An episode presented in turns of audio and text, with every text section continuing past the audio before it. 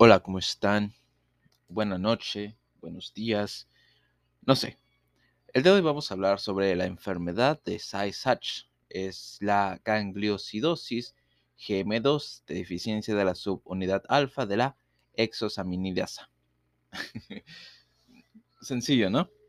Las gangliosidosis GM2 son un grupo de tres trastornos por depósito lisosómico causadas por la incapacidad de, la, de catabolizar los gangliósidos GM2.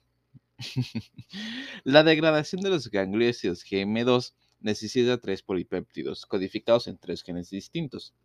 Los efectos fenotípicos de las mutaciones que afectan a estos genes son bastante parecidos porque se deben a la acumulación de los gangliósidos GM2, sin embargo, el defecto enzimático de base es distinto en cada caso. La enfermedad de Say-Sachs, eh, que es la forma más frecuente de gangliosidosis GM2, se debe a mutaciones en locus de la subunidad alfa en el cromosoma 15 y produce una deficiencia grave de exosaminidasa alfa. Esta enfermedad resulta especialmente prevalente entre los judíos, sobre todo los procedentes de Europa del Este, los askenazíes en los que se describe una frecuencia de portadores de, una, de uno de cada 30. Ah, yo había leído de esto. Morfología. La exosaminidasa alfa eh, falta de todos los tejidos de forma que se acumula el gangliósido GM2 en muchos de ellos, por ejemplo, corazón, hígado, vaso y sistema nervioso. Pero la afectación neuronal de los sistemas nerviosos central y autónomo es, y en la retina marca el cuadro clínico. El estudio histológico muestra neuronas eh, balonizadas con vacuolas citoplasmáticas, cada de las cuales corresponde a un lisosoma muy distendido repleto de gangliósidos.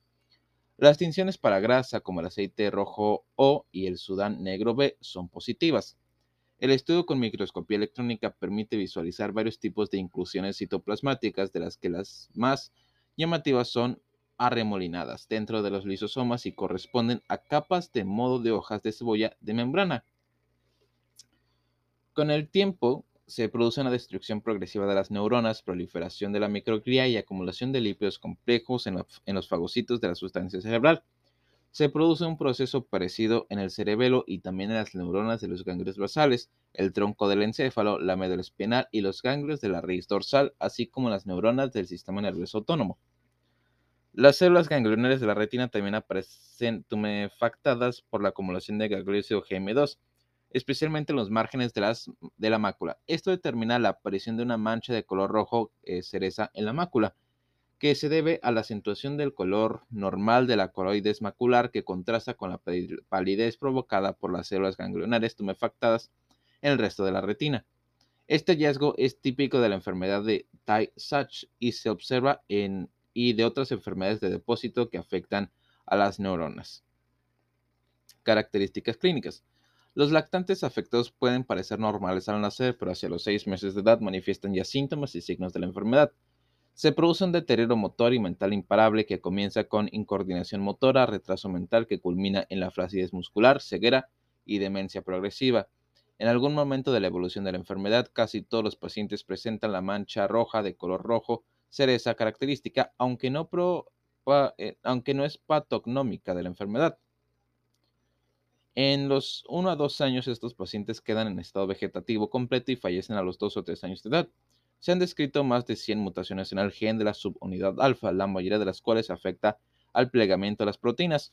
Estas proteínas mal plegadas activan la respuesta frente a la proteína no plegada, que culmina en la apoptosis. Estos hallazgos han planteado la posibilidad de emplear tratamientos con chaperones de la enfermedad de Tay-Sachs. Es posible establecer el diagnóstico antenatal y detectar portadores mediante estudios enzimáticos y análisis del ADN.